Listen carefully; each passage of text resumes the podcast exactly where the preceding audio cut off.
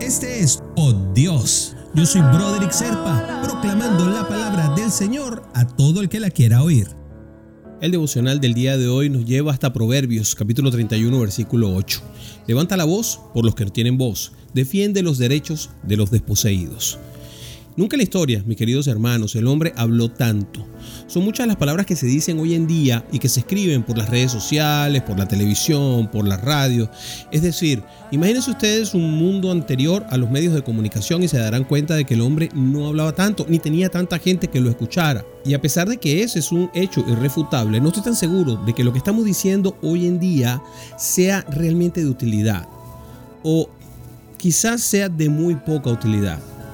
Pasamos horas en grupos de mensajes, pasamos horas en redes sociales, interactuamos, comentamos, a veces hasta nos ponemos a chismear acerca de cosas y diera la impresión de que la relevancia de lo que estamos hablando no es tan alta. Lo que revela este y otros versículos que son similares es que la boca o los dedos, en el caso de muchos, es que los sabios deben actuar a favor de los demás. Eso es lo que nos enseña Proverbios 10:11 cuando dice, fuente de vida es la boca del justo. Las palabras de los que temen a Dios tienen que tener un propósito, no son para tirarlas al viento. Y a veces solo nos dedicamos a repostear lo que otros dicen, en lugar de repostear la palabra del único que lo sabe todo. Y es que nosotros a veces no somos buenos curadores de lo que ponemos en nuestras redes sociales. Los memes, la diversión, el chiste, la gracia deberían ser borrados por completo de nuestro léxico y deberíamos tratar de que lo que estamos poniendo en cualquier parte tenga algún tipo de edificación, porque al final Dios nos pide que tengamos intencionalidad en las cosas que hacemos. Así que te conmino, mi hermanito, mi hermanita, a que cuando te consigas en medio de una conversación, sea en persona, sea por internet, Piensa sobre lo que plantan tus palabras, sobre lo que dicen tus palabras. ¿Son útiles para alguien? Es una gran pregunta que hacerse. Y piensa en servir al Señor en todo momento.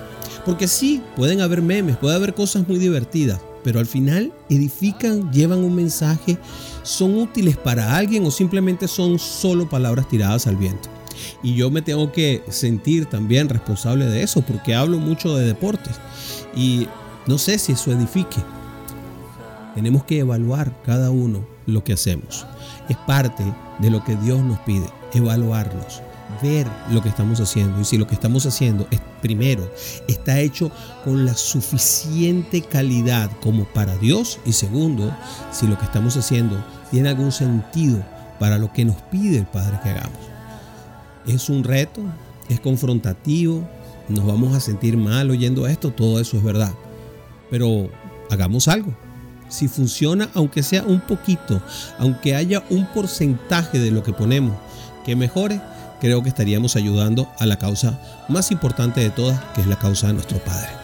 ¿Qué te parece si oramos, mi querido hermanito, mi querido hermanita? Padre, te pido que me perdones si dejo de honrarte y adorarte en mis conversaciones a través de mis palabras.